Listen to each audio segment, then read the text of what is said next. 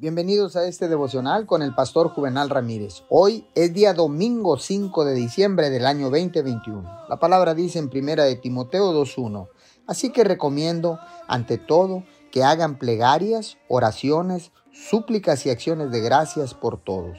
Cuando ore por alguien más en intercesión, no se decepcione si no ve cambios de inmediato. Su oración abre la puerta para que Dios obre pero puede pasar un tiempo antes de que la persona por la que ora esté lista para escuchar. Si comienza a desanimarse, tómese un tiempo y agradezca a Dios que cree que Él está orando aunque no vea ninguna evidencia todavía.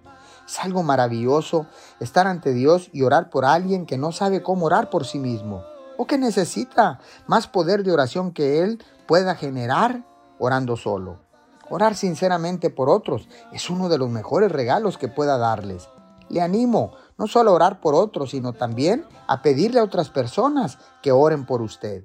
Todos necesitamos unirnos en la oración, porque somos más fuertes juntos que individualmente. Señor, te damos gracias, porque ahora sabemos que Jesús es nuestro abogado e intercede por nosotros, y podemos unirnos a Él en su ministerio de intercesión, orando por todos los demás.